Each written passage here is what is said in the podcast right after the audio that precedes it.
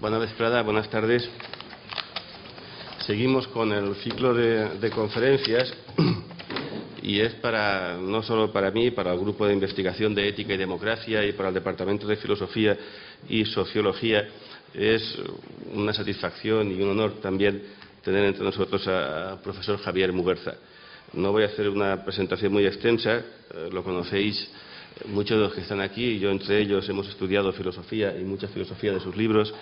Simplemente recordar que fue discípulo de José Frater Mora y de José Luis Aranguren, director del Instituto de Filosofía, fundador del Instituto de Filosofía, cofundador. cofundador y director de la revista Isegoría, catedrático de Ética en la UNED, doctor honoris causa por la Universidad de La Laguna. No voy a seguir, sí, recordar algunos de sus trabajos, la concepción analítica de la filosofía, por ejemplo, en el año 74. Digo los años para ver el tiempo que, ha pasado. Y de paso me recuerda pecados de juventud. no, no, los dos volúmenes, ¿no? muchos, insisto, que estamos aquí, eh, en algunos de los autores que, que, recogías en los dos volúmenes nos introdujimos en la filosofía analítica. Sin embargo, uno de los que más me siguen gustando a mí, y lo estaba repasando, es La razón sin esperanza, del 77, y en, en Taurus, en la edición que tengo aún, la antigua, preguntaba, ¿puede la ética contemporánea esperar algo todavía de la razón, año 77. La pregunta sigue siendo la misma, ¿no? En el 2000. Y, la contestación ha empeorado, yo creo. en el 2000, eh, ¿no? Y efectivamente, ahora, como bien sabes, trabajando como estamos en temas de neuroética y temas del emotivismo, vuelve y el positivismo vuelven a estar ahí. Después va cogiendo Javier su propio camino en la alternativa del disenso en el 88 y sobre todo uno de los libros también que a mí más me han influido en la lectura que tiene el de Habermas, que es Desde la perplejidad, libro traducido que yo sepa al inglés y al alemán del año 90. Y en este libro, insisto, es... Parcialmente, porque es un libro muy gordo. ¿eh? se tradujo, no, no se tradujo todo. ¿no? Bueno, hay más, hay más trabajo que no voy a citar. Sí, y para acabar ya, la idea, que hoy vamos a hablar de eso, la democracia, al menos la entendemos como un proceso de aprendizaje, un proceso colectivo de aprendizaje, y hablar de disenso, de incertidumbre, de perplejidad, de rebeldía, de desidencia, de desobediencia, es totalmente necesario hoy en día ante la resignación en que muchos ¿no? ven la democracia. Gracias, Javier, por estar entre nosotros y cuando quieras. Pues muchas gracias. No, te guardo ningún recuerdo por todo lo que me has recordado. Bueno, yo quiero Quiero dar las gracias a los organizadores de este, de este ciclo ¿no? por, la, por la invitación a participar en él, ¿no? que acepté encantado, ¿no? y, eh, quiero personalizar ese agradecimiento en, un viejo amigo y compañero como lo es eh, eh, Domingo García Martá. ¿no? es la primera vez que vengo y siempre que vengo me siento en casa, de modo que, muchas gracias. Y bueno, pues contra lo que puede hacer pensar el título de mi intervención, eh, yo no soy ni me considero un filósofo político, ¿Eh? pero sí es cierto que siempre me ha interesado la, filosofía política, siquiera sea como lector devoto de lo que escriben mis amigos y amigas que, se dedican a ella. Y cuando a estancias suyas he incursionado alguna vez eh, en, sus aledaños, pues siempre lo he hecho con pudor, bajo la alegación de estarme dedicando a la ética pública, que es una especie de disciplina anfibia que nos permite a los filósofos morales pues eh, eh, entrometernos por nuestra cuenta y riesgo en el así llamado espacio público, ¿no? Espacio público que los filósofos políticos comparten con politólogos, con eh, sociólogos, con otras gentes de mal vivir, ¿no? por lo común bastante más divertida que los austeros y espiritados compañeros de gremio de uno, ¿no? De modo que gracias a los organizadores de este curso por permitirme vagabundear durante un rato hoy en, ese espacio, ¿no? Y voy a tratar de incrustar en él eh, eh, mi modesta aproximación a una cuestión tan peliaguda como la, de la igualdad.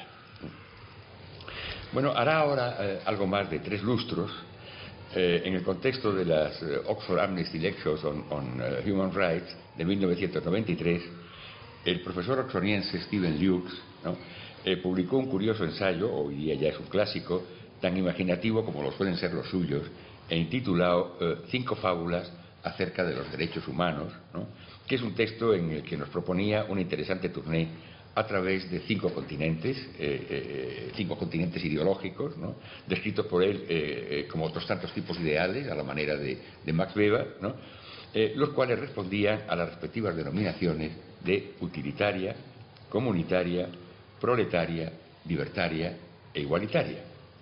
Y como el autor se encargaba de hacernos ver, oficiando a modo de guía turístico, ¿no? los derechos humanos experimentan en esos territorios una suerte bastante desigual, siendo en definitiva rechazados en los tres primeros, aunque por razones diversas, ¿no? en utilitaria, en comunitaria y en proletaria, sobreviviendo a duras penas en el cuarto, en libertaria, y encontrando por fin acomodo, pero con un futuro incierto, ¿no? en el quinto y último de ellos, en igualitaria. ¿no? Y puesto que Liux nos invita a, acompañarle, pues le vamos a acompañar, siquiera sea por un breve trecho, en, su viaje. Bueno, los habitantes de, Utilitaria, llamados eh, utilitarios o utilitaristas, son ciudadanos harto adustos y circunspectos que preferentemente prestan atención a la maximización de la eh, utilidad global de la población, y aunque disputen entre ellos sobre cómo medir esa utilidad, ya sea mediante el grado de satisfacción subjetiva de la gente o midiendo más objetivamente esa satisfacción a través del nivel de ingresos de cada quien, ¿no? El caso es que todos acatan el lema nacional de utilitaria que les induce a optar en cualquier caso por la mayor satisfacción del mayor número de sus pobladores, haciendo suyo el principio que reza máxima utilitas suprema lex. Eh, la ley suprema es la maximización de la utilidad y ello incluso si semejante utilidad de la mayoría hubiese de comportar la disutilidad de tal o cual minoría, como en los casos no precisamente desconocidos en la, historia, ¿no? de, la explotación de una minoritaria mano de obra esclava, ¿no? o eh, el sacrificio de tales o cuales eh, víctimas inocentes. Eh, como escribiría el fundador de Utilitaria, el filósofo Jeremy Bentham, ¿no? tenido por padre del utilitarismo, según Bentham, no hay derecho alguno cuya abolición esté vedada si la misma redunda en beneficio de la sociedad. Y por eso no tiene nada de extraño que Bentham considerara que los derechos humanos no eran otra cosa que falacias anarquistas, anarchical fallacies la llama, ¿no? Eh, cuando no un disparate sobre zancos, ¿no? Eh, a nonsense upon stilts, ¿no? lo que debía de parecerle una dedicada manera de referirse a las majaderías. ¿no? Bien, eso en cuanto a utilitaria. En cuanto a comunitaria, eh, los naturales del país, denominados comunitarios o comunitaristas, son bastante más efusivos que los utilitaristas y en lugar de andar calculando aburridamente utilidades, ¿no? pues eh, se sienten vinculados al suelo patrio por sus raíces, así como orgánicamente religados entre sí, eh, situados, por no decir empotrados en sus circunstancias, y la cosa se complica cuando, como sucede con frecuencia, una comunidad alberga en su interior diferentes subcomunidades con su correspondiente enraizamiento patriótico, religación orgánica, en situación o empotramiento circunstancial, y se plantean entre ellas problemas de inclusión o de exclusión, con el consiguiente enojo de aquellas patrias que no se reconocen en la sedicente patria común o no son a su vez reconocidas por esta última. Y de poco valdría, según aquel viejo precursor del comunitarismo que fue el pensador conservador eh, Edmund Burke, de poco valdría, dice Burke, pedir ayuda a este respecto a unos derechos humanos cuya abstracta perfección vendría a constituir, en su opinión, su mayor defecto práctico, toda vez que en su abstracción pasan por alto sus concretos condicionamientos sociohistóricos y ello por no traer a colación a un vástago de comunitaria contemporáneo como lo es eh, de McIntyre, ¿no? para quien los derechos humanos no son sino ficciones o cuentos chinos ¿no? y creer en ellos vendría a ser como creer en brujas y en unicornios. ¿no? Bien, pasando ahora en tercer lugar a proletaria, eh, es bien sabido que ha de llegar el día en que los proletarios cacen por las mañanas, pesquen por las tardes, recojan el ganado antes de que anochezca y lean o conversen entre sí durante la sobremesa de la cena, tras haber hecho desvanecerse las fronteras entre el trabajo y el ocio, así como entre las esferas privada y pública de la vida, además de producir cada uno según sus capacidades y ser recompensado de acuerdo con sus necesidades. El problema de un país semejante consiste precisamente en la ausencia en él de problemas, lo que lleva a los visitantes extranjeros a preguntarse cómo es posible alcanzar tan idílica situación sin que se produzcan fricciones entre el estado de las fuerzas productivas y las relaciones sociales de producción, o entre la planificación de esa producción y la falta de información acerca de la demanda que antes suministraban los mercados a través de los precios, o simplemente entre los padres y los hijos y generalizando entre las sucesivas generaciones que jalonan la historia de esa comunidad y en caso de conflictos, que es más que presumible que se dieran y que incluso se agudizarían en el supuesto de que las autoridades o quienes hagan sus veces trataran de impedirlos o de ocultarlos, pues tampoco aquí cabría echar mano del recurso a los derechos humanos, porque para Karl Marx este profeta de, proletaria, no pasarían de ser sino contrasentidos ideológicos, si es que no basura verbal obsolescente, son citas literales de Marx, ¿no? además de un anacronismo, claro, en una sociedad que ya no los necesitaría una vez superada y extinguida en su interior la lucha de clases. Bien, constatada entonces la imposibilidad, la irrelevancia o la superfluidad de los derechos humanos en utilitaria, en comunitaria y en proletaria, ¿qué lugar quedaría para ellos en libertaria y en igualitaria? Bueno, para empezar entre las dos por libertaria, el ciudadano de esta última no debiera, a mi juicio, llamarse libertario. Libertario sería la traducción a nuestra lengua del vocablo francés liberté, acuñado en el siglo XIX por el pedagogo Sebastián Faure para designar al anarcosindicalista, al anarquista de izquierda, diríamos, en la línea del anarquismo que discurre de Proudhon a Kropotkin, ¿no? sino que en lugar de libertarios había que llamarles libertarianos, que sería la traducción del vocablo anglosajón libertarian, ¿no? que convendría reservar por nuestra parte para designar al partidario ultraliberal del Estado mínimo, a lo Robert Nozick, por ejemplo, o incluso al anarquista de derecha, a lo David Friedman, partidario sin más de la desaparición del Estado y de su sustitución por la sociedad civil, a su vez entendida como sociedad mercantil, es decir, como una sociedad de mercado encargada de garantizar la libertad de este último en el marco de una economía capitalista. En una sociedad de ese género, todo resulta susceptible de, de, compraventa y se haya sometido al análisis de costes y beneficios que es la pasión, digamos, nacional de los libertarianos, ¿no?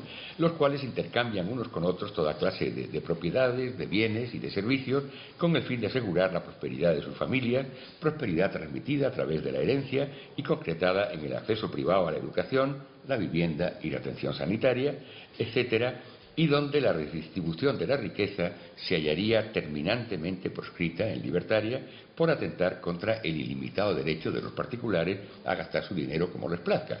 Aunque, eso sí, los pobres, los enfermos y los discapacitados o los sencillamente desafortunados y fracasados en la lucha por la vida siempre podrán disfrutar de la caridad ajena ejercida por la libre voluntad de los donantes, que no estarían en cualquier caso obligados a ella por razones de justicia, puesto que la pobreza, la enfermedad o el infortunio y el fracaso social no serían nunca el resultado de una violación de los derechos de los afectados, sino sencillamente consecuencia del funcionamiento de las reglas de la economía.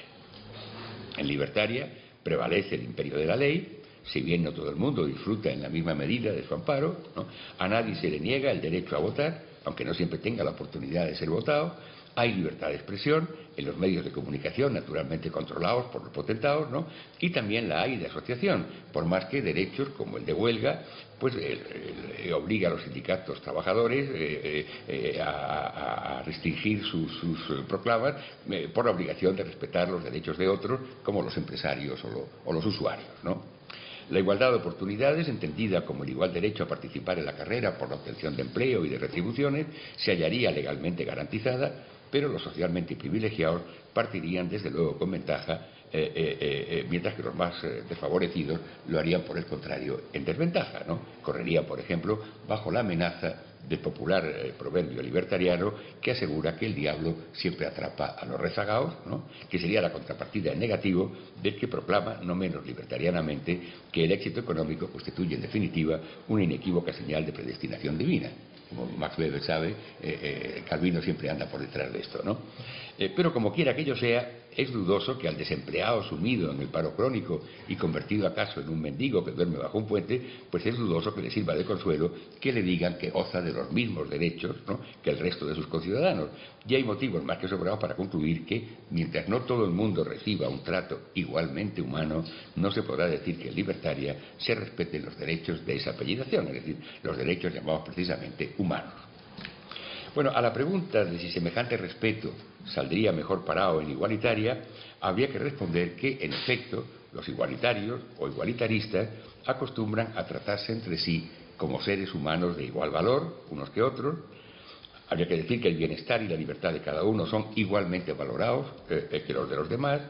Y finalmente que la igualdad de oportunidades haya asimismo constitucionalmente garantizada para todos, pero no solo en el papel, como ocurriría libertaria, sino que las condiciones de vida igualitaria las reproducen a través de la realidad social, a través de las estructuras económicas y políticas vigentes, diseñadas de modo que permitan prosperar al conjunto de la población, pero otorgando prioridad a la prosperidad de los menos aventajados socialmente. Y en este sentido, y de acuerdo con las sabias recomendaciones del influyente profesor John Rawls, remotamente inspirado en clásicos como Locke, Rousseau y Kant, y ulteriormente acogido a la etiqueta del liberalismo político, que sería la versión transatlántica de la socialdemocracia europea, pues ninguna desigualdad, según Rawls, resultaría justificable si no redunda en la mejora de la situación de los más desfavorecidos. Y todo el mundo concordaría en que la imposición fiscal y la recaudación hacendística se destinen a asegurar un nivel mínimo de vida decente para cada cual, de suerte que la cultura política igualitaria favorecería abiertamente la desaparición de toda traza de desventajas involuntarias o ilegítimas en el seno de la sociedad. Por lo demás, así como lo mejor de la cultura política de, utilitaria, como era su hincapié en la rigurosa calculación de la eficiencia pues quedaría de algún modo recogido en la cultura política de libertaria que veíamos antes. Todo utilitarista puede llegar a ser un buen libertariano, aunque no todo buen libertariano necesita ser a su vez un utilitarista, ¿no? Pues igual la cultura política de igualitaria podría a su vez incorporar lo mejor de la cultura política de comunitaria, como pongamos por caso la defensa comunitarista de la cohesión social, eh, frente al atomismo de la sociedad liberal clásica, pero sin necesidad de incurrir por ello en los eh, excesos patrióticos o incluso chauvinistas, además de frecuentemente antidemocráticos del, comunitarismo conservador a lo Marx, ¿no? Y, de nuevo, la cultura política de igualitaria podría heredar a sí lo mejor de la cultura política de proletaria. Por ejemplo, un socialismo realista, o socialdemócrata, como el envuelto en el igualitarismo que hemos estado describiendo, socialismo realista que sin, duda sería preferible al llamado socialismo real, resultante de la también llamada dictadura del proletariado, socialismo real que siempre tuvo bastante más de real que de, que de socialista, ¿no? Y en cuanto a dictadura, pues ya se sabe, ni la del proletariado, ¿no? ¿Mm? Pero ¿cuáles serían así las cosas, las repercusiones que en la cultura política de igualitaria podría tener su antagonismo con la otra potencia rival representada por libertaria. Dicho antagonismo, que vendría a compendiar en resumidas cuentas el secular antagonismo mantenido entre el homo moralis y el homo, economicus a lo largo de la modernidad, eh, eh, ese antagonismo, digo, obliga a los igualitaristas a no perder de vista las exigencias del crecimiento económico en nuestras actuales sociedades globalizadas, exigencias que les impiden sacrificar la eficiencia en aras de la igualdad sin por ello verse obligados a incurrir en el extremo opuesto del sacrificio de la igualdad en aras de la eficiencia económica. Y se trata de un equilibrio que no siempre es fácil de mantener, ni mucho menos. Por un lado, el igualitarismo ha de ser consciente de que los mercados reproducen las desigualdades existentes en materia de dotaciones, de recursos y de poder, de que pueden estimular la codicia, el consumismo y la apatía política, de que no contribuyen a distribuir adecuadamente las inversiones públicas, ni a satisfacer las necesidades individuales o sociales que no admitan ser expresadas en términos comerciales, etcétera, etcétera. Pero sin negar esas lacras del mercado, eh, hoy amplificadas, claro, por los efectos de la dictadura a escala eh, universal de, los mercados eh, financieros, ¿no? sin negar esas lacras del mercado, los igualitaristas tienen que reconocer también, por otro lado, que los mercados son hoy por hoy insustituibles para dar a conocer en una economía descentralizada los gustos y las necesidades de los demandantes, así como los productos con que los ofertantes tratan de atenderlos, mientras que las economías centralmente planificadas no admiten comparación en este punto, ni siquiera bajo la forma, por el momento insuficientemente definida, del llamado socialismo de mercado. Y sin por ello excluir la posibilidad del altruismo y de los incentivos morales, el igualitarismo tiene también que reconocer que hasta la fecha las motivaciones de los empleadores y los empresarios requieren de ordinario ser incentivados por medio de incentivos materiales como el provecho propio y el afán de lucro, todo lo cual apunta a una creciente convergencia con el way of life libertariano que, sin el oportuno contrapeso del acercamiento de este último al way of life de igualitaria, pues podría contribuir a desequilibrar la situación a favor de libertaria y en contra del igualitarismo por citar un botón de muestra de indiscutible suficiencia, pues pensemos en la aparentemente eh, irreversible crisis actual del estado de bienestar eh, a escala mundial. Y de ahí la importancia, para decirlo con la terminología que eh, adeuda a Ronald Dworkin, la importancia de reforzar a ultranza el perímetro amurallado de lo que llama Dworkin un egalitarian plateau, una plataforma o reducto ideológico de signo igualitario, que, aun si en estado de sitio, asegure por el momento la indisociabilidad de la defensa del igualitarismo por un lado y la preservación de la vigencia a nivel internacional de los derechos humanos por el otro.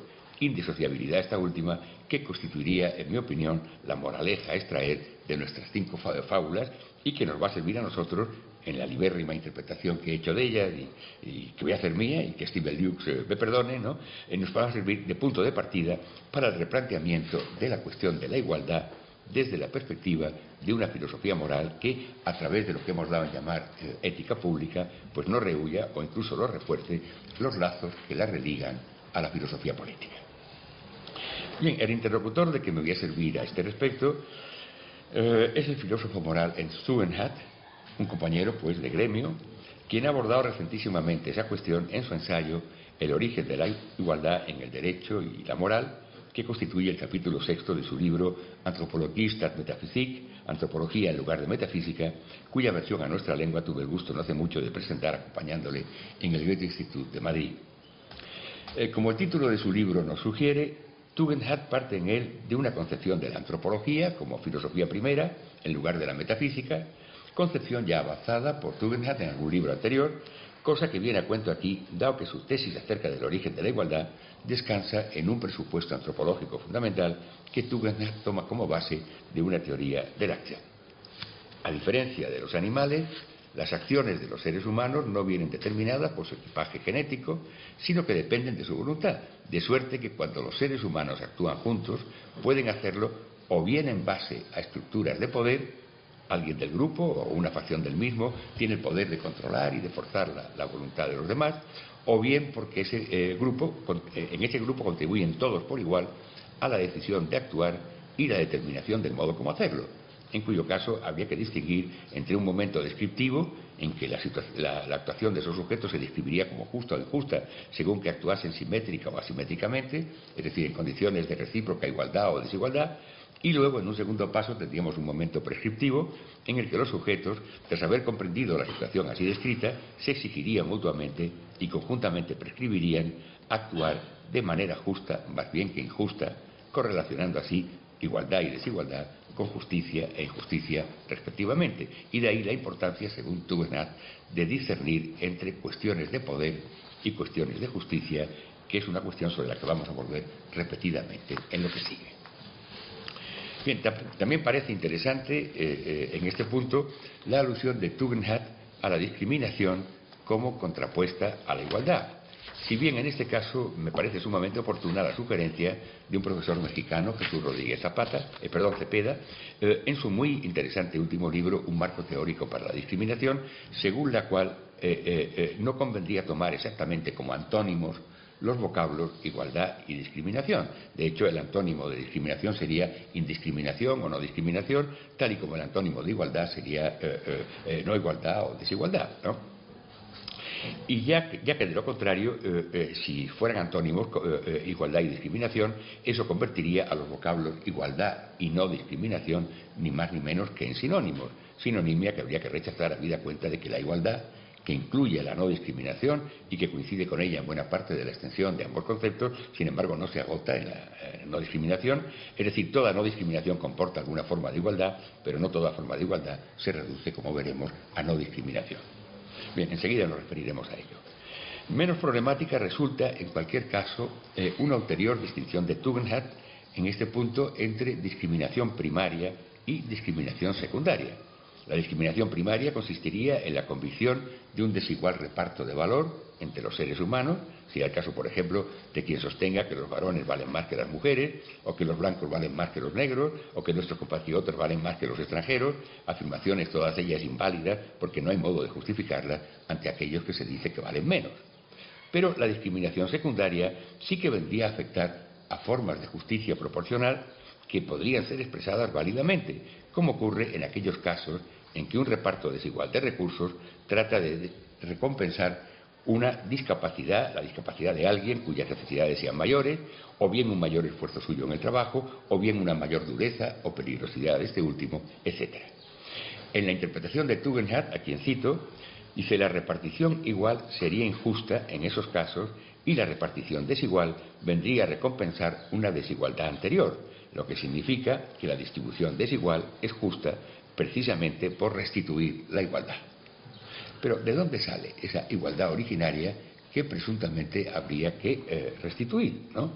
Desde luego que no saldría de, la hasta ahora indemostrada, si es que no indemostrable, eh, teoría de un imaginario comunismo primitivo, ¿no?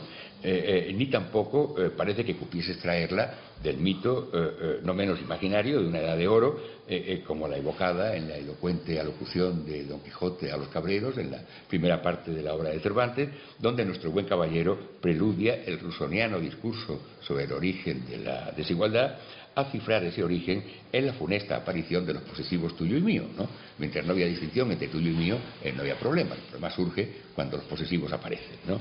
Y menos aún se trataría de uno de esos derechos supuestamente naturales eh, cuya existencia remite al origen de los tiempos y que han de sernos garantizados en virtud de nuestra eh, naturaleza humana misma o bien como obsequio de su creador.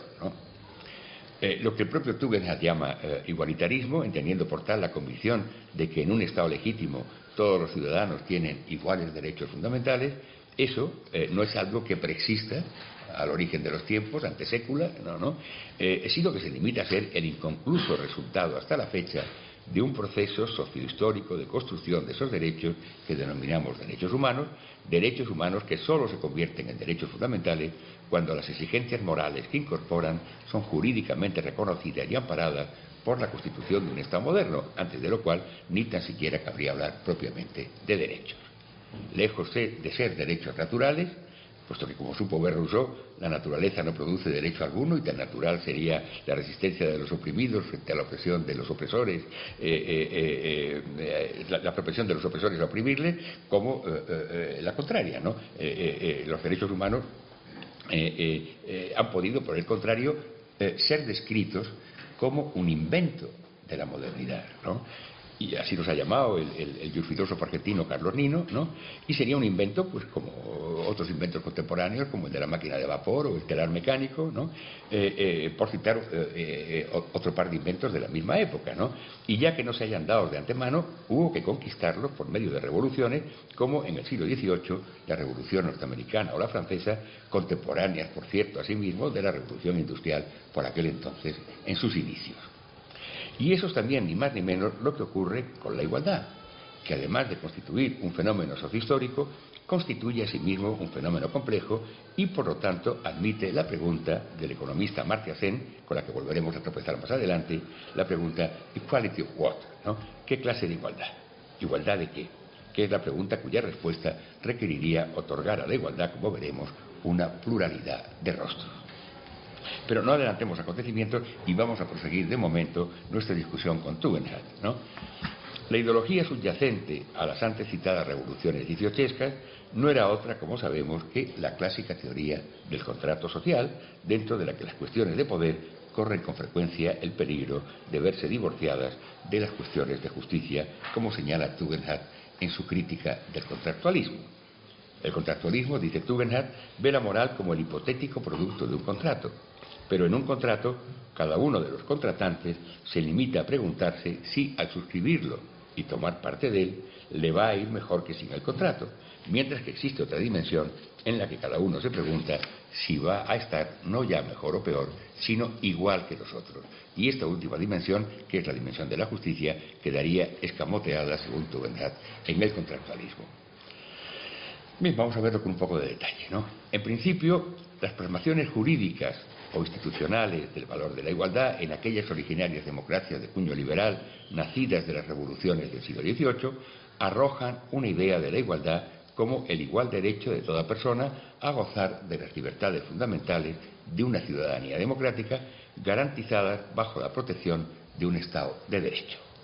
Es decir, se trata de la idea de igualdad que preside los textos fundacionales de la tradición liberal, desde Locke a Kant, ¿no? donde semejante idea equivalía a un tratamiento equitativo y sin excepciones de todos los ciudadanos. Sería redundante decir ahora de todos ellos por igual. ¿no? Y dicha idea de la igualdad vendría en definitiva a concretarse desde el punto de vista de los derechos humanos en los iguales derechos civiles y políticos del liberalismo, que por eso han pasado justamente a llamarse derechos liberales. Su, primogenitura en la genealogía de los derechos humanos ha llevado a algunos autores, como es el caso de John Rawls en su Political Liberalism, ¿no? les ha llevado a privilegiar la idea de la igualdad que subyace a los usodichos derechos liberales, asegurándole así un valor paradigmático y es un privilegio criticado por Jesús Rodríguez Cepeda en otro libro suyo, La política del consenso, una crítica del liberalismo político de Rawls, que conozco bastante bien porque fue su tesis doctoral que tuve la satisfacción de dirigir o cuando menos apadrinar. Pero ni el propio Rawls llegaría a excluir la posibilidad de otras ideas de la igualdad en la cultura política contemporánea, como la que subyace por lo pronto a los llamados derechos sociales auspiciados por la tradición socialista, es decir, derechos tales como, por ejemplo, el derecho al trabajo, el derecho a la salud, el derecho a la educación, etcétera, así como los correspondientes beneficios de la seguridad social, a todos esos efectos en caso de desempleo, de enfermedad o de discapacitación, derechos estos últimos que, reclamados en nombre del socialismo y conquistados merced a las luchas sindicales frecuentemente revolucionarias de las clases trabajadoras a todo lo largo de los siglos XIX y XX, ¿no? aspirarían a garantizar por la vía de la justicia distributiva o redistributiva una genuina igualdad real, por lo pronto económica, y no solo formal como soporte de la propia libertad, además de la no discriminación que veíamos antes. Y la cosa en rigor no para ahí, puesto que a las exigencias precedentes tendrían ahora que añadirse las reclamaciones y luchas contra otros diversos tipos de discriminación, como la falta de un adecuado reconocimiento de las diferencias etnoculturales denunciadas por el multiculturalismo, las cuales dan lugar a la exigencia ulterior de un tratamiento diferenciado que mitigue desventajas grupales inmerecidas, exigencia que tienden a hacer suya los defensores de la llamada acción afirmativa, equívocamente llamada también a veces discriminación inversa o discriminación positiva, así como no menos los defensores de las políticas de la identidad o de la diferencia que demandan equidad frente a las desigualdades resultantes de diferencias de sexo-género, de raza, de edad, etcétera, cuyo motor no es ya o no lo es solo la inexistencia de una protección universal de los derechos individuales, como en el caso de los derechos liberales insatisfechos, ni tampoco directamente la desigualdad económica con la consiguiente insatisfacción de los derechos sociales de los interesados. De hecho, son estos últimos desafíos a la idea de igualdad desafíos que se añaden a los previstos en su día por el liberalismo o el socialismo, son estos eh, desafíos a la idea de igualdad los que han pasado a ocupar el primer plano en la segunda mitad, o cuando menos en el último tercio del siglo XX, y lo que llevamos del siglo XXI, teniendo que ver eh, no tanto con violaciones objetivas de los derechos fundamentales, como las derivadas de la falta de libertades cívicas o de recursos con que hacer frente a la pobreza, cuanto con representaciones subjetivas del orden social como las que inducen a la estigmatización y al prejuicio negativo hacia determinadas personas por su pertenencia grupal, ya se trate de la etnia, de la confesión religiosa o de la preferencia sexual. Como quiera que yo sea, el reclamo de no discriminación a este respecto tropieza con especiales dificultades cuando se lo asocia a la demanda de medidas compensatorias dirigidas a grupos específicos o, por decirlo de otra manera, el principio de la no discriminación que se instala con relativa comodidad en los paradigmas dominantes de la igualdad, tanto en el liberal como en el socialista, cuando se lo ve solo como un intento de evitar que los estigmas y los prejuicios afecten, supongamos, al acceso a las oportunidades o a los derechos de cualquier persona, eso se convierte, digo, en sumamente problemático e incómodo tan pronto como se le adosa la exigencia de un tratamiento preferencial de tales o cuales grupos excluidos hasta la fecha, con el fin de reparar los daños ocasionados por semejante exclusión. Y así ocurre, por ejemplo, en lo que eh, eh, Amy Goodman ha llamado la transformación de las estrategias de indiferencia hacia el color, de ceguera para el color, de, color eh, blindness, ¿no? tendentes a facilitar la extensión del principio de igualdad de oportunidades a la población negra norteamericana, la transformación de, esas exigencias en estrategias de atención al color más bien que de ceguera para el color, de color consciousness, ¿no? ¿no? con el fin de otorgar a esa población un trato preferencial que eh, compense la previa discriminación. Bien, al llegar a este punto se impone retornar a la atinada distinción de Tugendhat entre cuestiones de poder y cuestiones de justicia. Las primeras, las cuestiones de poder, son ineliminables, desde luego, en el ámbito de la política y no podemos pasarlas sin más por alto para concentrarnos con exclusividad en las segundas.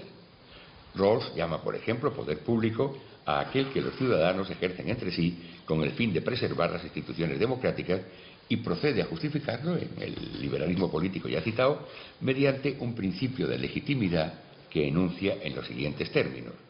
Nuestro ejercicio de ese poder, dice, solo es propiamente justificable cuando se realiza de acuerdo con una Constitución la aceptación de cuyos ingredientes básicos se pueda razonablemente presumir de todos los ciudadanos, añadiendo a continuación que entre esos ingredientes básicos figurará de modo inexcusable el repertorio de derechos y de libertades imprescindibles que, una vez constitucionalmente consagrados, habrán de ser respetados en cualquier caso por las mayorías si se trata de regímenes democráticos sometidos al imperio de la ley. Bien, aunque no se pueda decir lo mismo de, todos y de cada uno de los países que forman hoy día parte de la Organización de las Naciones Unidas, el techo constitucional de,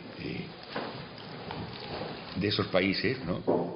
de los países más evolucionados por lo menos, coincide cuando menos con el contenido de la Declaración Universal de Derechos Humanos promulgada por la ONU en 1948, a la que se habrían de incorporar con posterioridad los sucesivos y diversos pactos de derechos suscritos a partir de entonces por los países miembros. Y a modo de inventario podríamos repasarlos como repasaremos eh, eh, el repertorio de esos derechos relevantes para nuestros efectos a tenor de cuanto llevamos visto hasta el momento.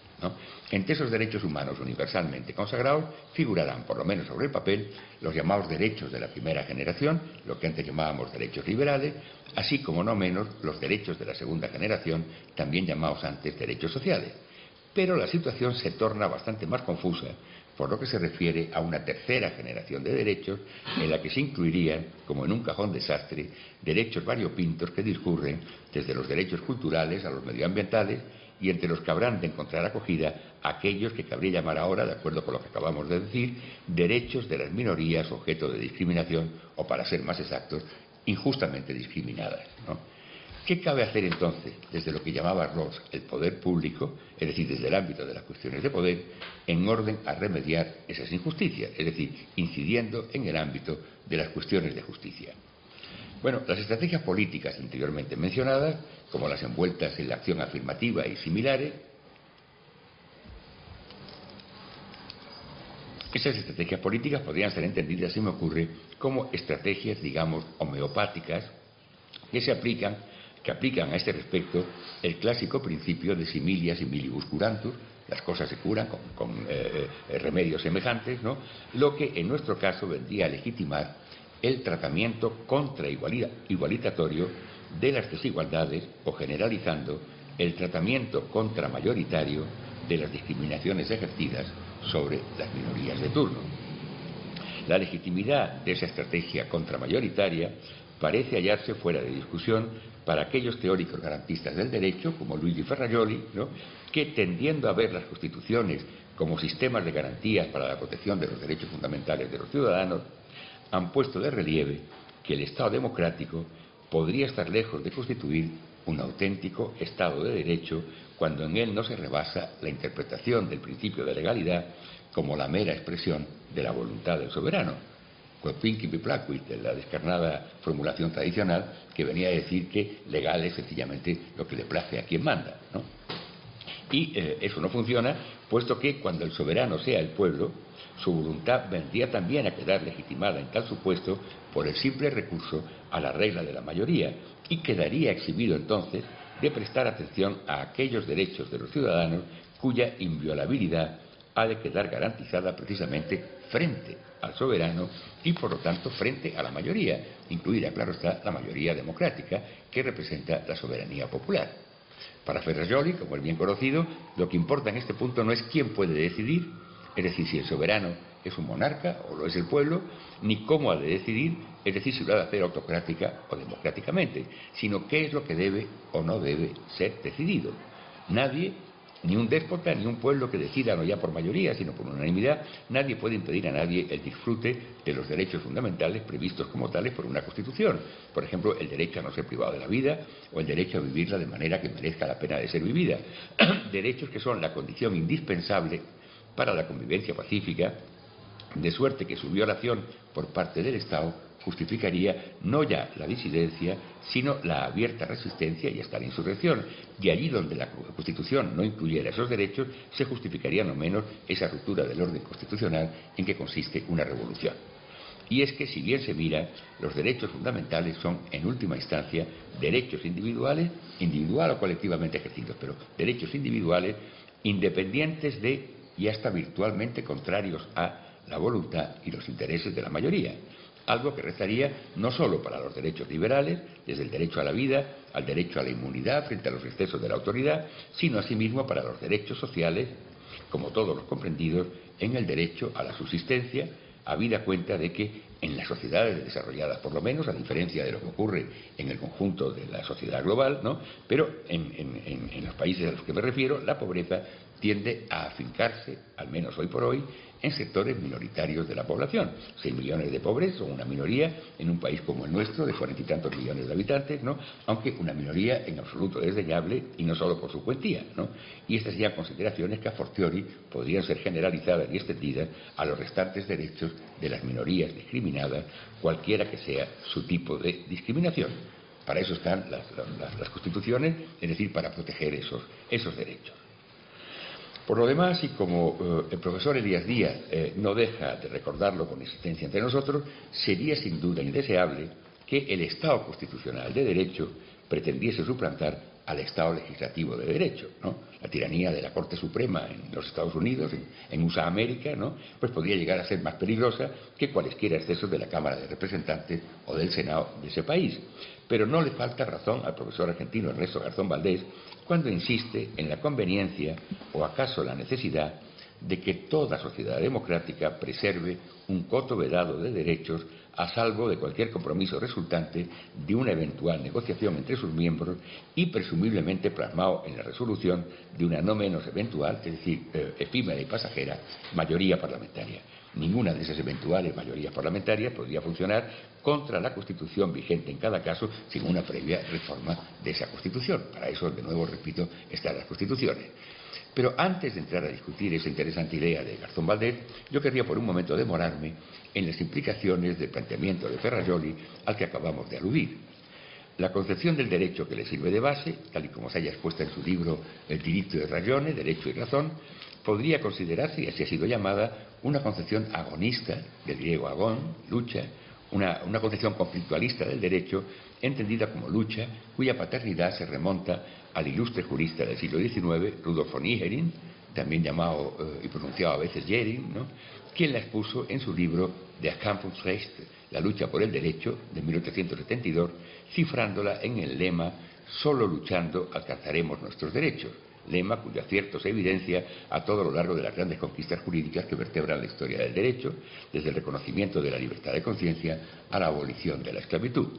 Y esto es lo que Ferrajoli reconoce, citando expresamente a Igerin, cuando escribe que podemos afirmar sin temor a equivocarnos que en la historia de la humanidad no ha habido ningún derecho fundamental que haya descendido del cielo o nacido en una mesa de despacho, ya escrito y redactado en los correspondientes textos constitucionales. Contra quienes parecen creer tal cosa, la lucha por los derechos acompaña a todos los momentos de la vida de estos.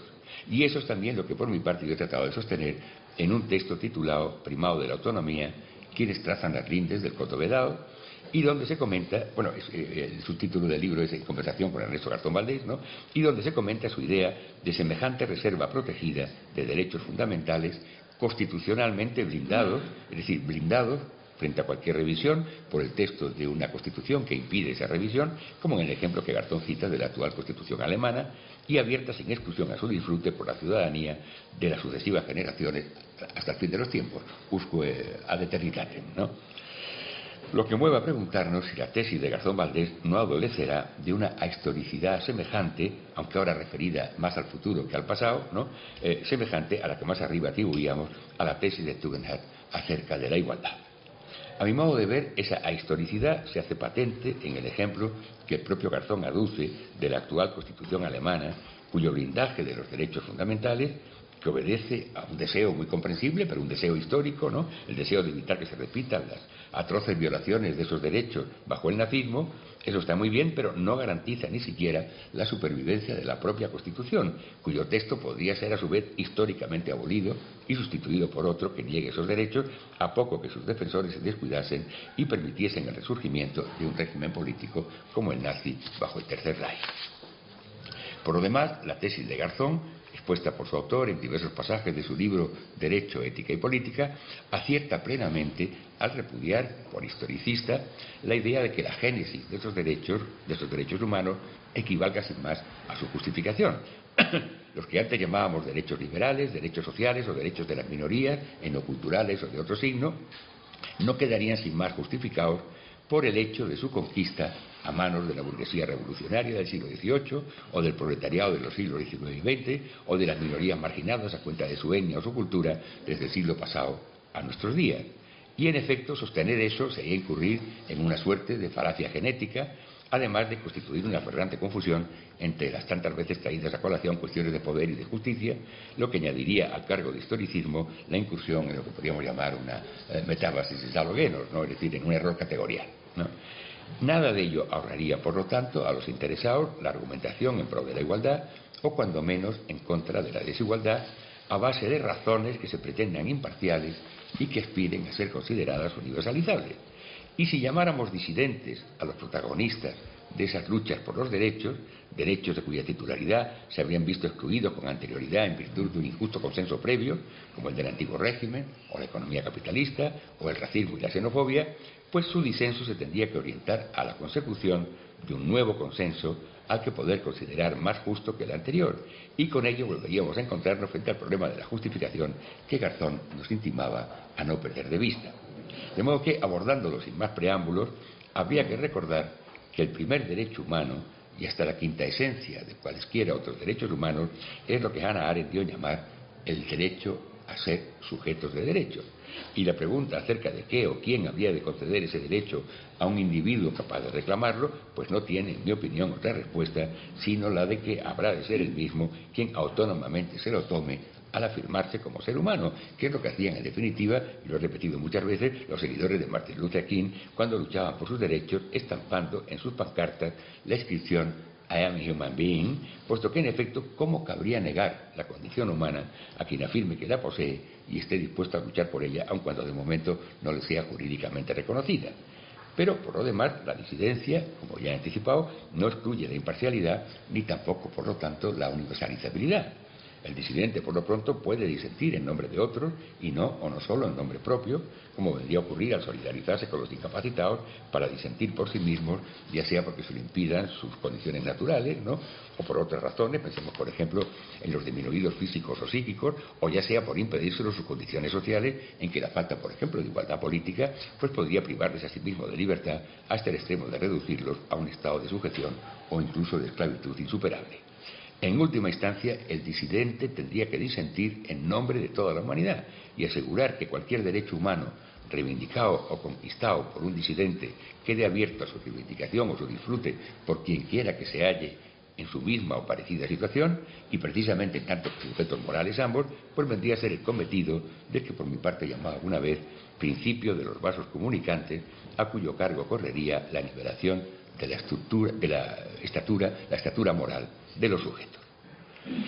Bajo la fórmula según la cual, eh, eh, eh, moralmente hablando, nadie es menos que nadie, que para mí sería una fórmula preferible a la de nadie más que nadie, ¿no? que cabría repudiar en cambio como expresión de una actitud de, resentimiento negadora de toda excelencia, cosa que sin duda no era la intención del refranero, ¿no?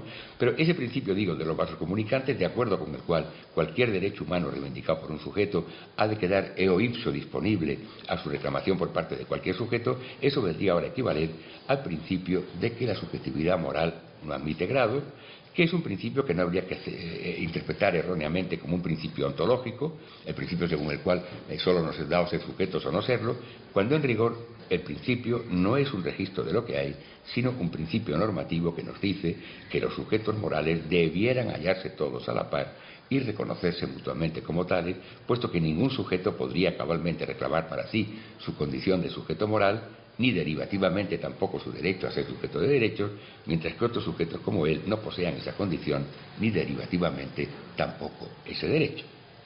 Pues bien, la reivindicación que, aquí hemos hecho de la plausibilidad del disenso frente a cualquier violación de los derechos humanos, por más socialmente consensuada que pueda hallarse esa violación, traduciría, según se adelantó, una reivindicación del primado de la autonomía moral, entendido ese primado como un paso más paso que Kant llegó ciertamente a dar, en la dirección de su célebre y celebrado primado de la razón práctica. Y antes de terminar mi exposición, ¿por qué entonces esa insistencia mía en resaltar la importancia y hasta el primado de la autonomía desde el punto de vista de la igualdad y de sus rostros que nos congregaba aquí en esta charla? Bueno, recapitulando sumariamente cuanto llevamos visto, recordaré que decidimos ubicarnos de entrada en el continente bautizado por Dukes como igualitaria, o más concretamente en esa especie de fortín que era el Egalitarian Plateau, desde el que simultanear la defensa del igualitarismo por un lado y la preservación de la vigencia a nivel internacional de los derechos humanos por el otro. Frente a cualquier visión esencialista y por lo tanto ahistórica de la igualdad y de los derechos humanos, nosotros hemos optado por sostener la historicidad de esos derechos y el carácter conflictualista o agonista de su defensa, así como la polisemia del término igualdad que a lo largo de esa historia apuntaba a una diversidad de significados como lo eran para nuestros efectos la igualdad liberal, la igualdad social y la igualdad etnocultural. Pero en rigor esa variedad, la variedad de los rostros de la igualdad, resulta ser considerablemente mayor y más rica de lo que da a entender el sota, caballo y rey de nuestras modalidades, por así decirlo, diacrónicas de igualdad las desplegadas a lo largo de la historia, y esto nos obliga a prestar atención a otros diversos especímenes de igualdad, como serían los correspondientes a las modalidades, digamos, sincrónicas de igualdad por el estilo de la igualdad de bienes primarios, con que atender a nuestras necesidades básicas, la igualdad de recursos o la igualdad concerniente al desarrollo de nuestras capacidades, igualdades respectivamente teorizadas por, entre otros, John Rawls, Ronald Dworkin o Amartya Sen así como moderadas en base a experimentos mentales, tales como el velo de ignorancia, la subasta o el mercado hipotético de seguro, o las implicaciones de la noción de agencia, respectivamente propuestos por cada uno de ellos, por Rawls, Dworkin y Sen. Ahora bien, sobre cualquiera de esas variedades de igualdad se cierne la amenaza de su control por el poder como en el caso de lo que eh, y sus discípulos llamaron en su día la dictatorship of the needs, la dictadura sobre las necesidades eh, impuestas en la Hungría de su época, ¿no? Eh, eh, situación que podía muy bien reproducirse por lo que se refiere a una dictatorship of resources o una dictatorship of capabilities, ¿no? según cuál sea la instancia que se haga con el control de esos recursos o de esas capacidades como antes con el de aquellas necesidades.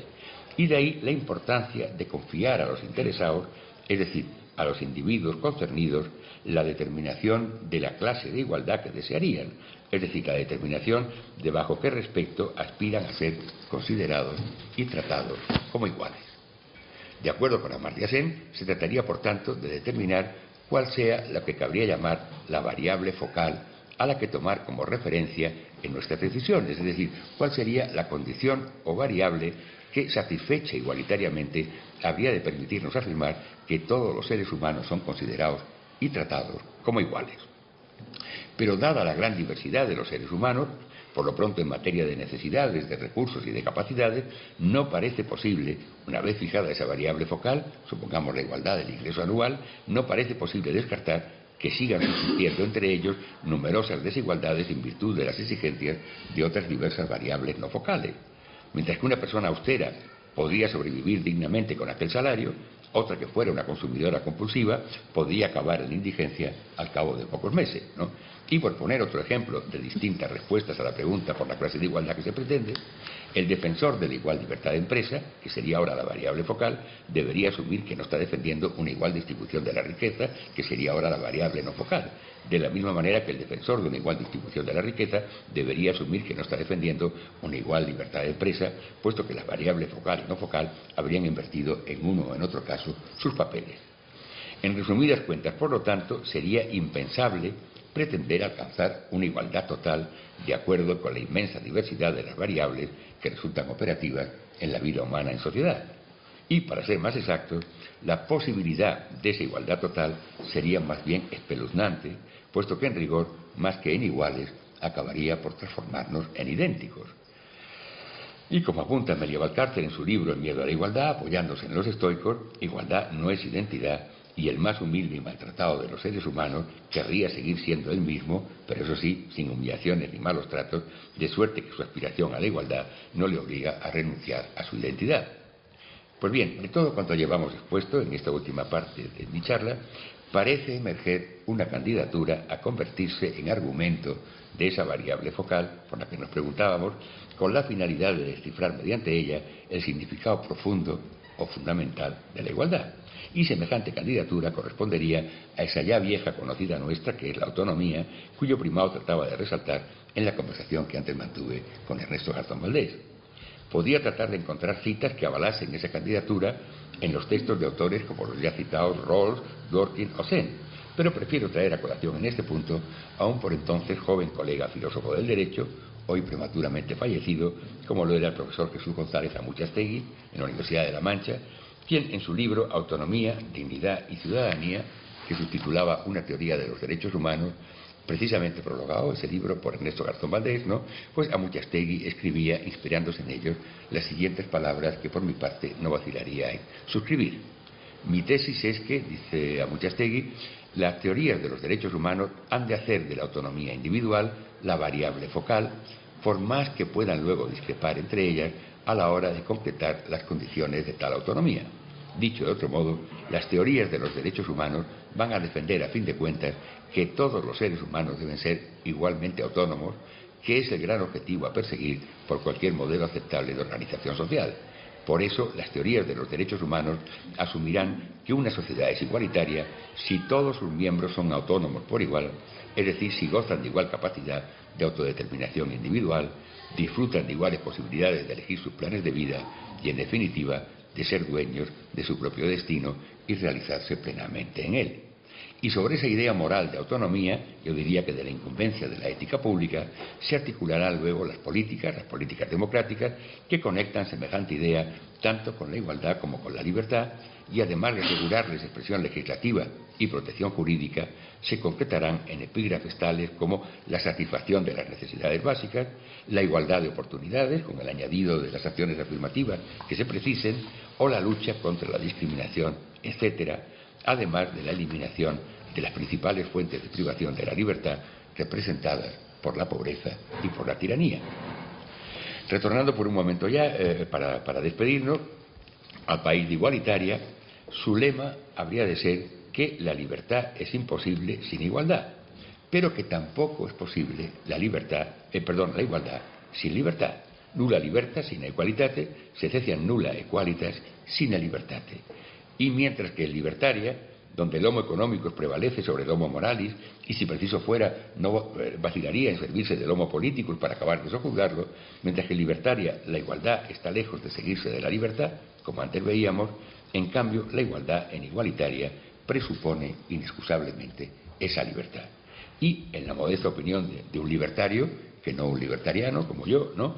Pues es ahí donde radica en la inextricabilidad de la igualdad y la libertad es ahí donde radica, me parece, la superioridad moral del igualitarismo. Y por mi parte eso sería, sería todo. Muchas gracias.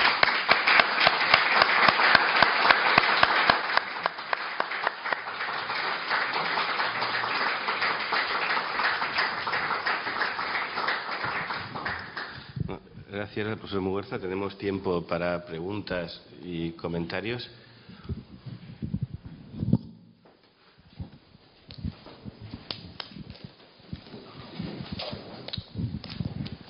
Hola, buenas tardes. Eh, si me permite, le voy a hacer una pregunta.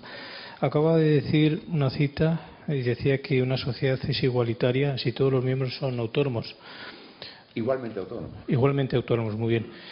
¿Y cómo son igualmente autónomos sus miembros? Porque es el principio que pide al principio, ¿no? Eh, es, la pescadilla que se muerde la cola.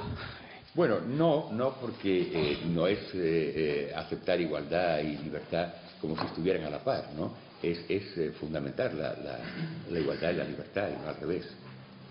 ¿Eh? Es decir, eh, lo lógico del igualitarismo parece que, bueno, pues que es hacer hincapié en la igualdad y, bueno, pues ya se les compondrá cada cual, ¿no? ¿no?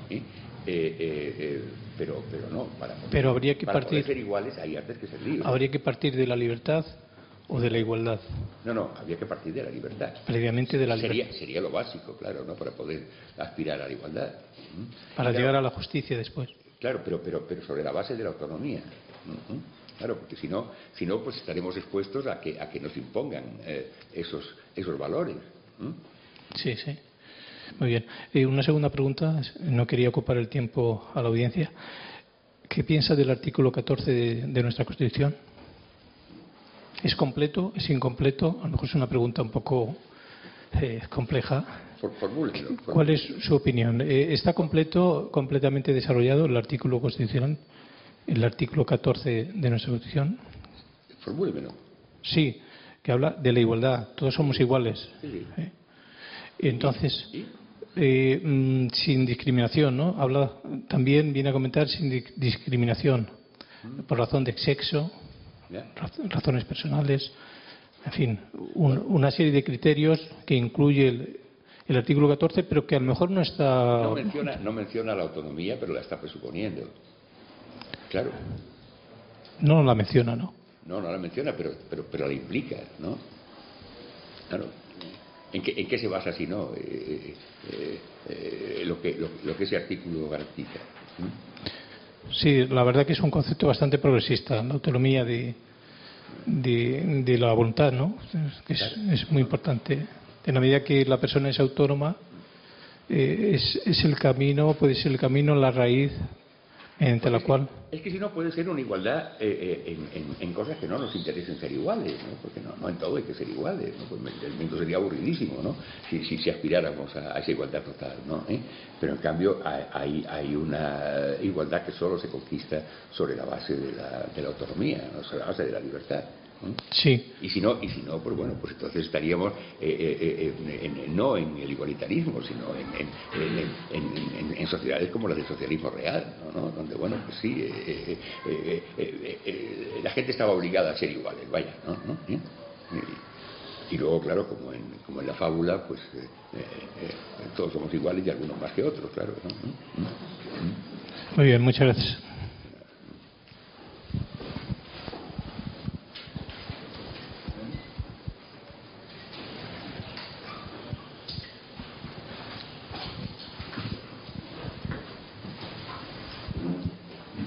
Frente a, esta contradicción o a esta dificultad de llegar a la igualdad, porque justamente la, igualdad plantea desafíos que a veces parecen eh, insalvables.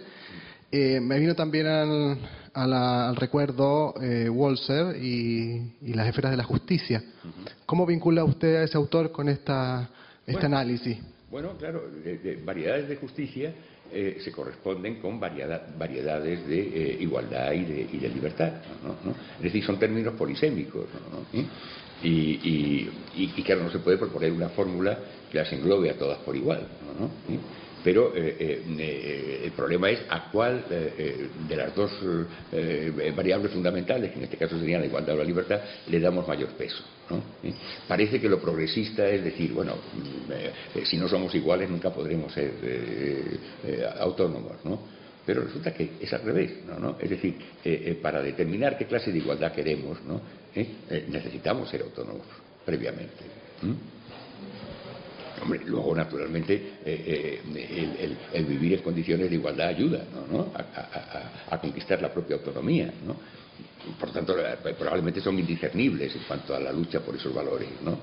Pero eh, eh, hay una prioridad de la autonomía sobre la libertad si queremos que la igualdad que perseguimos no sea una igualdad impuesta y que anule nuestra libertad, ¿no? Y que en último término tampoco nos permita ser iguales, ¿no? Tampoco en la sociedad del socialismo real era una sociedad igualitaria, ¿no? ¿Mm? ¿Respondo con eso? Sí, sí.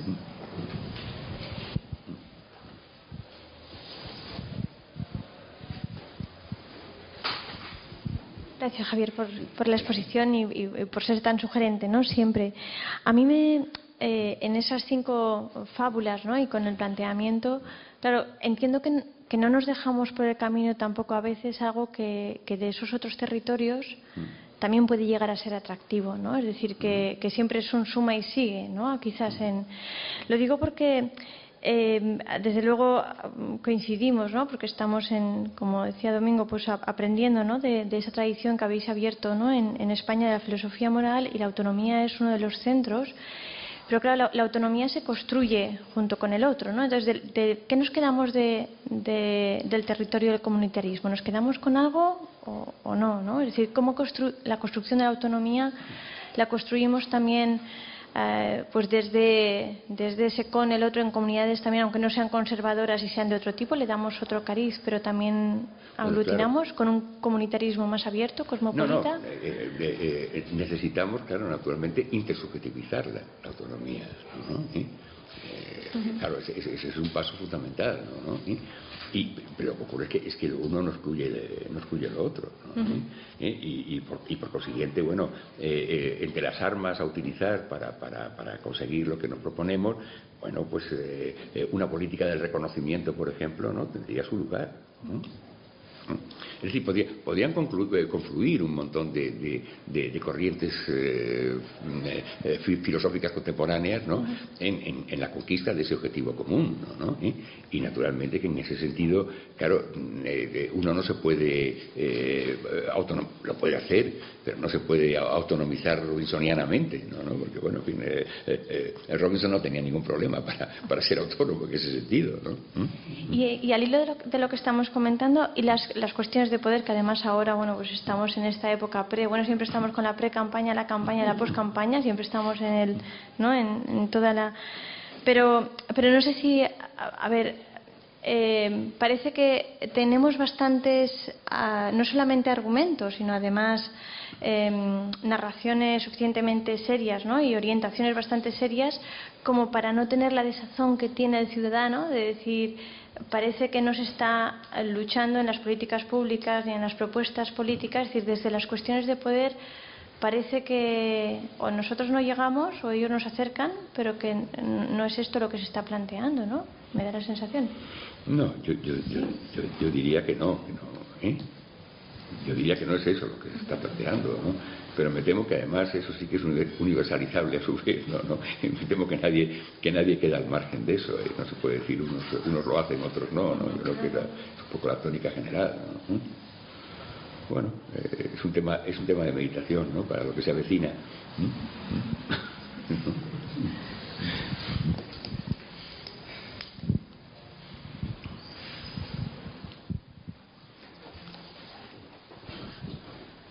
Sí, buenas tardes. Eh, me ha producido cierta melancolía escucharle esto de la irreversible desmantelamiento del estado de bienestar. Bueno, lo ha hecho más o menos en estas palabras. Eh, me ha recordado un, artículo que leí hace poco de Manuel Reyes Mate en la revista Teoría de la UNAM, ya tiene unos años, pero él habla de que vivimos tiempos de despolitización, de vaciamiento de la política. Se nos ha olvidado la genealogía ¿no? de los contenidos democráticos y políticos. Y dice, eso es por la lejanía de la desgracia, ¿no? Parece que damos por supuesto que tenemos por nacimiento estos derechos y la mayoría de los ciudadanos lo dan eh, tan naturales como las montañas y los ríos, ¿no? Dice Reyes Mate. Eh, entonces, al hilo un poco lo que planteaba es... Históricamente no ha sido así. Ahora sí puede decirse, a lo mejor, ¿no? Pero históricamente no ha sido así. ¿no? Es decir, la, historia en ese sentido es una historia agónica, una historia de luchas. ¿no? Claro. Claro, ahí por eso usted decía, ¿no? Eh, los derechos no han caído nunca del cielo, ¿no? a mis alumnos les intento un poco transmitir eso, ¿no? Que se han conquistado, nunca se nos han dado, ¿no? Se me adelantó un poco Ferrejogui en decirlo. pero, sí, sí. Y, bueno, asistimos un poco a este desmantelamiento y, ¿no? Parece que nada sucede o que... Hombre, la, melancolía es incurable probablemente, pero se puede compensar, ¿no? Entonces, bueno, una cierta dosis de utopía, ¿no? Eh, eh, bueno, pues, pues tampoco viene mal, ¿no? Siempre que no, que no caigamos en, en, los excesos del utopismo. ¿no? Pero eh, lo digo por, el caso de Reyes Mate, que, es un buen compañero al que yo estimo mucho, ¿no? Eh, pero que eh, muchas veces con la, el hincapié que hace, por otra parte muy justificado, ¿no? en, el papel de la memoria y de las víctimas, ¿no? se instala en una dimensión eh, pasadista del, tiempo, ¿no? De, los éxtasis del tiempo, ¿no? Mientras que en cambio mm, también conviene mirar de vez en cuando al futuro y hacerse eh, planes, ¿no? Como, bueno, eh, utopías razonables o como se las quiera llamar, ¿no? Pero no, no, no anclarse simplemente en, en, el pasado, ¿no? Porque, porque realmente todas estas conquistas de los derechos humanos, ¿no? Han sido conquistas conseguidas agónicamente, ¿no? Es decir, la lucha por, por los derechos, la, la, la, la, concepción del derecho de Igelin, ¿no? ¿Mm? Muy bien, muchas gracias.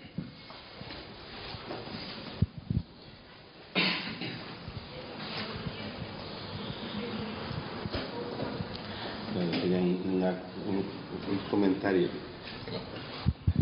No sé si acabo de entenderlo bien, pero hablar de antes y después con libertad e igualdad es posible.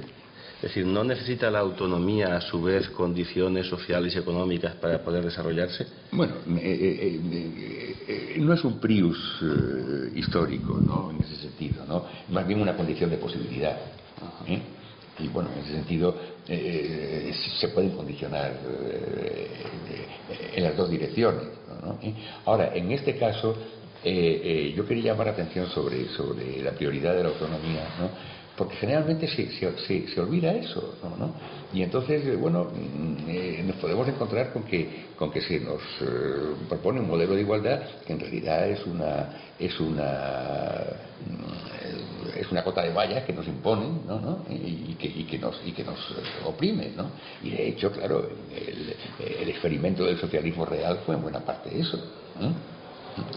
Entonces, si, si, si se hubiera valorado debidamente la autonomía eh, eh, junto con la igualdad, probablemente no habría ocurrido una degeneración como esa. Lo que ocurre que, bueno, claro, eh, la libertad pues, pues se orillaba porque, bueno, pues porque parecía que lo otro era más importante, ¿no? Pues, y, ponen en cierto sentido sí, ¿no?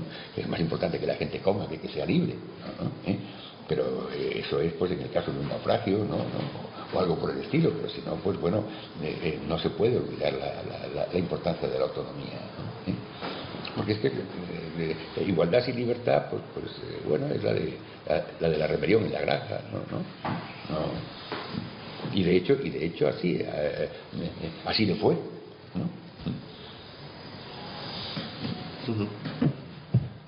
Lo que ocurre es que, bueno,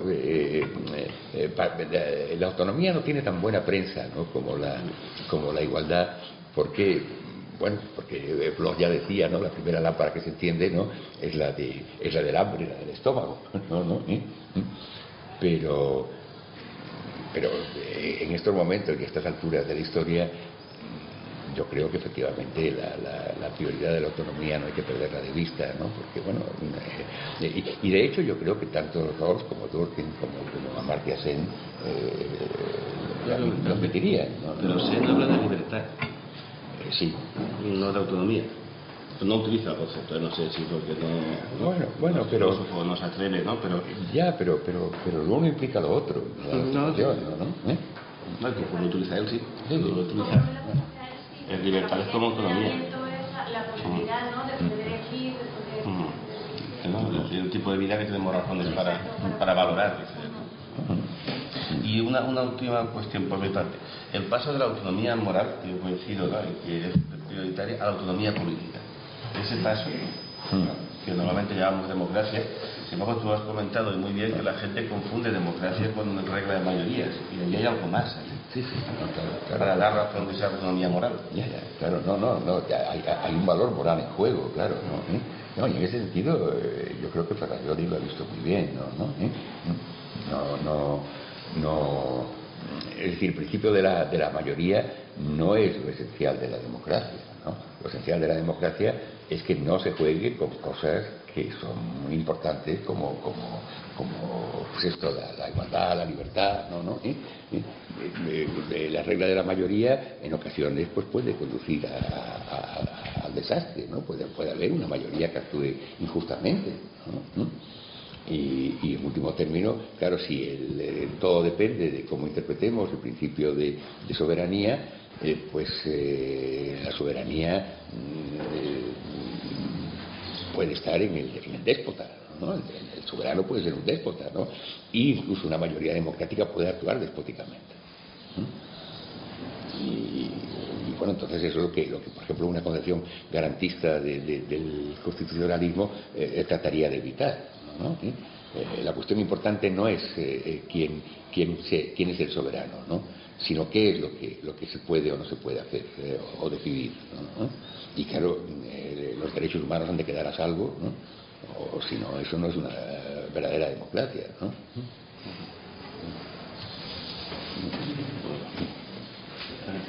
buenas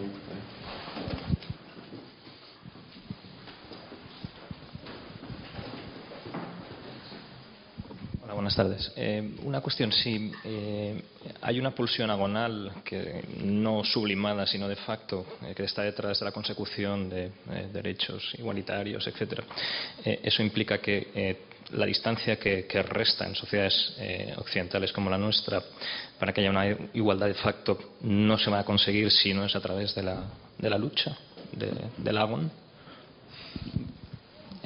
Quiero decir, ¿es necesaria la violencia para la consecución de, la igualdad? Todo digo, no, no visto desde una perspectiva eh, pasada, sino mirando al futuro como usted.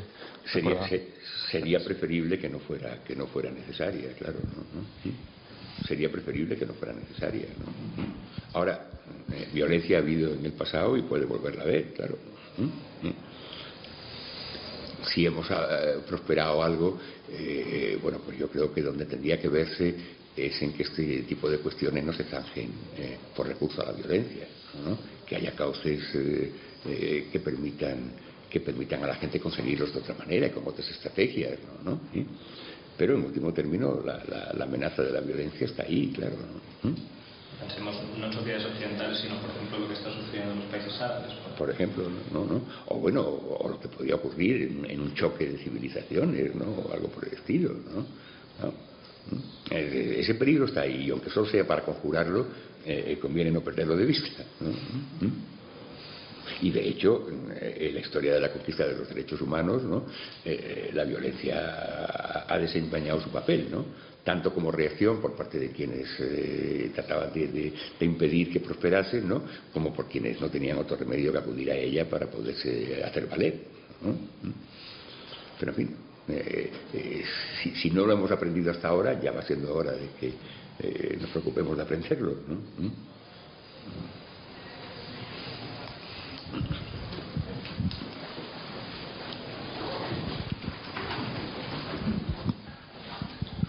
Hola. Eh, y son los medios de comunicación los actualmente eh, los que a veces impiden mm, llegar a esa autonomía para conseguir pues ese derecho a la, libertad propia y a la, igualdad individual y social. Porque ahora mismo estoy pensando yo en, en Bildu y estoy pensando toda la campaña de medios de comunicación y tal, y mm, bueno, desde críos, adolescentes a tal, se piensan que es, no sé, un demonio o algo, y no entienden que pacíficamente haya personas que puedan mm, reivindicar la independencia de, un Estado y les hablas de que la geografía de los Estados ha cambiado a lo largo de la historia y tal. Y lo que estaba diciendo, usted eh, que puede, tenemos que estar preparados de cara a, conseguir más hechos que a lo mejor se pueden conseguir mediante la violencia, vamos, se pueden conseguir. Eh, pueden suceder hechos violentos para conseguirlos, mm, pero mm, una línea incluso como ahora, ¿no? A través del Estado democrático, conseguir a través de las elecciones participar y tal, eh, hay mucha, mucha gente que no lo ve normal, ¿no?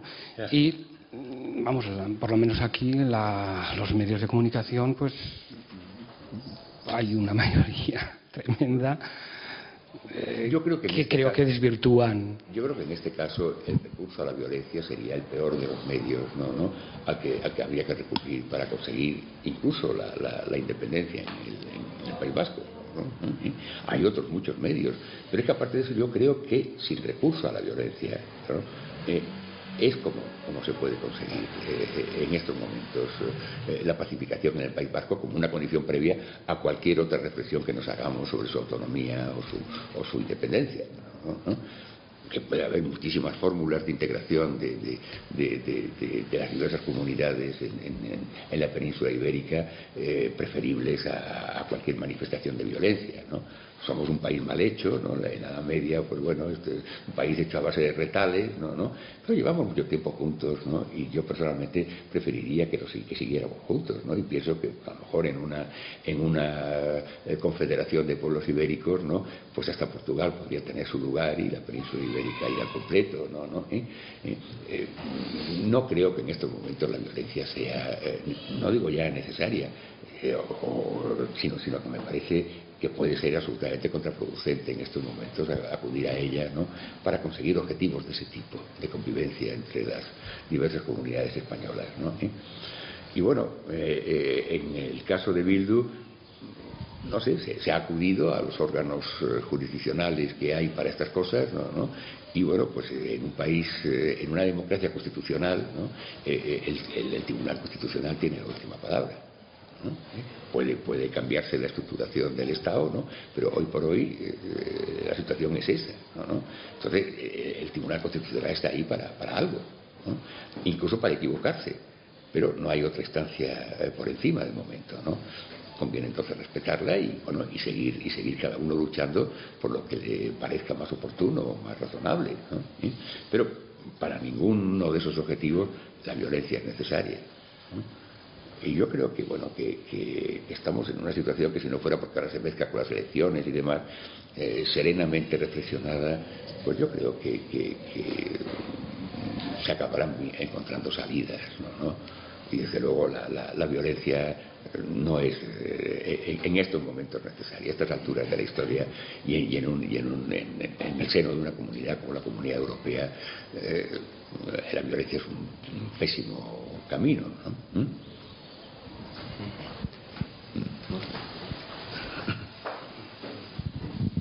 Sí, eh, quería participar de nuevo. Mm, yo estoy pensando en el panorama sociopolítico que tenemos en estos momentos. Hace unos días ha habido una manifestación muy importante de personas desencantadas del panorama político en Madrid. Fueron convocadas por Internet. Por eso tenemos una vía muy, muy interesante que es Internet, más que la, la fuerza, ¿verdad? Internet nos ofrece nuestra posibilidad de manifestarnos y de convocarnos.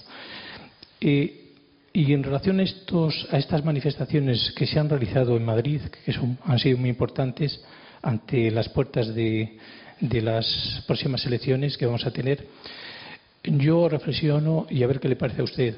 ¿No es verdad que la sociedad tiene hambre de autonomía y, que ante el desencanto eh, que tenemos en estos momentos en relación a los que nos gobiernan, y la sociedad mm, pide, pide más autonomía, pide más libertad, porque se encuentra con que eh, no, no, puede desarrollar de forma plena sus libertades. De tal manera que se da cuenta que hay muchos apagones informativos, hay apagones de tipo psicológico, porque el fútbol viene siendo un poco la táctica del despiste, y entonces, claro, eh, el pueblo no es tonto, y pienso que, que, puede ser que, haya ese cierto hambre de, autonomía. Por eso eh, yo he interpretado la manifestación de estos días como una falta de libertades eh, mm, por encima de nuestra Constitución. Nosotros tenemos una gran Constitución, la Constitución española parece ser que, ha sido bastante completa y está eh, inmensamente desarrollada en la mayoría de sus artículos, pero eh, estos días ha habido eh, un derecho de manifestación ejercido por muchos ciudadanos y que me ha parecido muy interesante para que reflexionemos todos los filósofos. Me gustaría saber su opinión. Para que reflexionemos sobre un punto, y es que las constituciones se pueden reformar y además hay que revisarlas periódicamente. Jefferson decía que cada 50 eh, o 60 años eh, había, que, había que revisarlas, ¿no? Hombre, eh, ni, ni, ni, ni, tampoco plazo, ¿no? porque parece que estaríamos a lo largo de un siglo revisando la, la, Constitución, ¿no? ni, tanto como eso, eh, pero no tampoco como algunos de los padres de la Constitución que piensan que, que solo cada 700 años ¿no? se podría revisar. ¿no? No, hace falta esperar tanto tiempo para eso. ¿no? Las constituciones se pueden revisar y se deben revisar. ¿no? Ahora, mientras rijan, lo que no se puede hacer es violarlas si no es extremadamente necesario, ¿no? Eh, porque sea una constitución que, que, acabe oprimiéndonos en lugar de garantizando la convivencia. ¿no? Pero mientras esté la, constitución vigente hay que respetarla. Ahora lo que ocurre es que se pueden cambiar, claro que se puede cambiar. ¿no? Y puede haber un movimiento en ese sentido nacional ¿no? que, que, obligue a cambiarla. ¿Hay, hambre, por lo tanto, de, autonomía en estos días ante las elecciones? ¿Tenemos hambre? la gente joven sí, la que se manifestaba el otro día, ¿no? Otras manifestaciones yo no sé si, eh, responden a, esa, a, ese hambre, ¿no? ¿no? Y la indolencia eh, predominante tampoco parece que conspira a favor de eso, ¿no? en fin, no sé, que, que, la gente que la gente vote con resignación, ¿no? Y, que bueno, y que, y que, y que anteponga la eficacia, ¿no? A cualquier otro valor, ¿no? Eh, hombre, pues pues pues eh, le deja a uno, como alguien decía antes, melancólico, ¿no? ¿Mm? ¿Mm? Desencanto. Desencanto. Muchas gracias. Bueno, desencanto era lo que originariamente hubo y se llamó en su momento, ¿no? ¿no? Eh, ahora no estaría de más que, que, además de desencanto hubiera un poquito de enfado. Pero vamos, siempre que hay enfado, claro, no degenere en violencia, porque no es necesaria. Muchas gracias. Una pregunta, pues si les parece, simplemente dar las gracias de nuevo a Javier por la conferencia nada, y emplazarnos a, si lo puedo al lunes 13 de junio, que ya tenemos el final de este ciclo, con Néstor Braidor, que nos hablará de neurociencias y neuromarketing. muchas gracias. Bueno, eso.